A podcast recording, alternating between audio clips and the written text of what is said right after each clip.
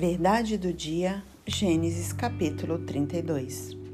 Também Jacó seguiu seu caminho, e anjos de Deus lhe saíram a encontrá-lo.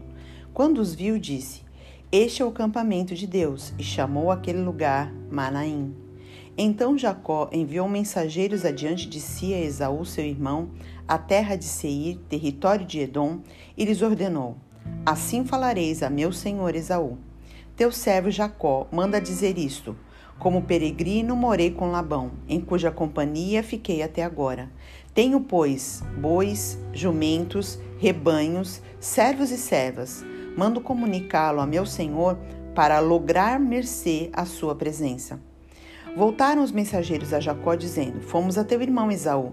Também ele vem de caminho para se encontrar contigo, e quatrocentos homens com ele. Então Jacó teve medo e se perturbou e dividiu em dois bandos o povo que com ele estava, e os rebanhos, e os bois, e os camelos. Pois disse: Se vier Esaú a um bando e o ferir, o outro bando escapará. E orou Jacó: Deus de meu pai Abraão e Deus de meu pai Isaque, ó Senhor, que me disseste: Torna a tua terra e a tua parentela e te farei bem.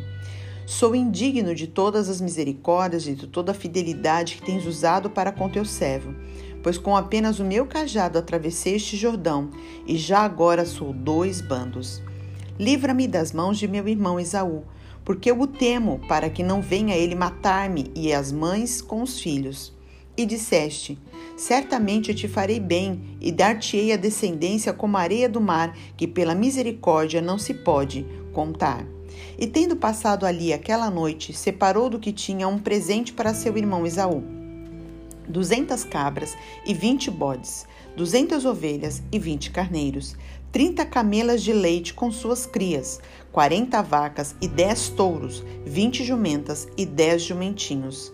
Entregou-os às mãos dos seus servos, cada rebanho à parte, e disse aos servos: Passai adiante de mim e deixai espaço entre rebanho e rebanho ordenou ao primeiro, dizendo: Quando Esaú, meu irmão, te encontrar e te perguntar: De quem és, para onde vais, de quem são estes diante de ti? Responderás: São de teu servo Jacó, e é presente que ele envia meu senhor Esaú. E eis que ele mesmo vem vindo atrás de nós. Ordenou ao segundo, ao terceiro e a todos os que vinham conduzindo os rebanhos: Falareis desta maneira a Esaú, quando vos encontrardes com ele. Direis assim: Eis que o teu servo Jacó vem vindo atrás de nós, porque dizia consigo mesmo: Eu o aplacarei com o presente que me antecede, depois o verei. Porventura me aceitará a presença. Assim passou o presente para diante dele, porém ficou aquela noite no acampamento. Levantou naquela mesma noite, tomou suas mulheres, suas duas servas e seus onze filhos e transpôs o val de Jaboque. Tomou-os e fê-los passar o ribeiro. Fez passar tudo que lhe pertencia, ficando ele só, e lutava com ele um homem até ao romper do dia. Vendo este que não podia com ele, tocou-lhe na articulação da coxa. Deslocou-se a junta da coxa de Jacó na luta com o homem. Disse este: Deixa-me ir, pois já rompeu o dia. Respondeu Jacó: Não te deixarei ir, se me não abençoares. Perguntou-lhe, pois, como te chamas? Ele respondeu, Jacó.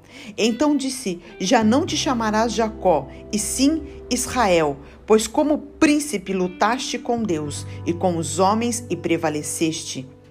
Tornou Jacó: Dize, rogo-te, como te chamas? Respondeu ele: Por que perguntas pelo meu nome? E o abençoou ali.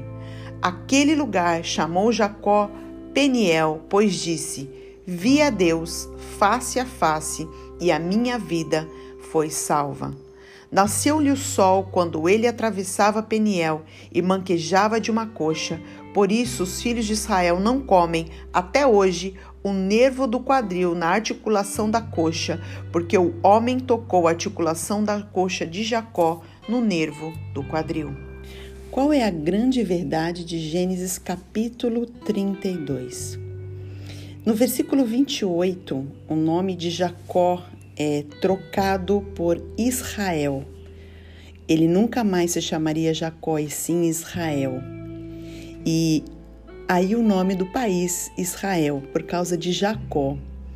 E o nome dele foi trocado porque agora ele não era mais o Jacó de Gênesis 27, versículo 35 e 36, o Jacó enganador, o Jacó suplantador, como ele era conhecido por ter enganado seu irmão e ter enganado seu pai.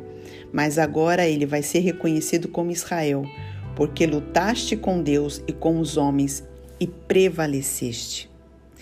Da mesma maneira, quando você chegar na glória, o seu nome será trocado mas porque você lutou neste mundo com Deus e não contra Deus, mas você lutou contra a sua própria carne.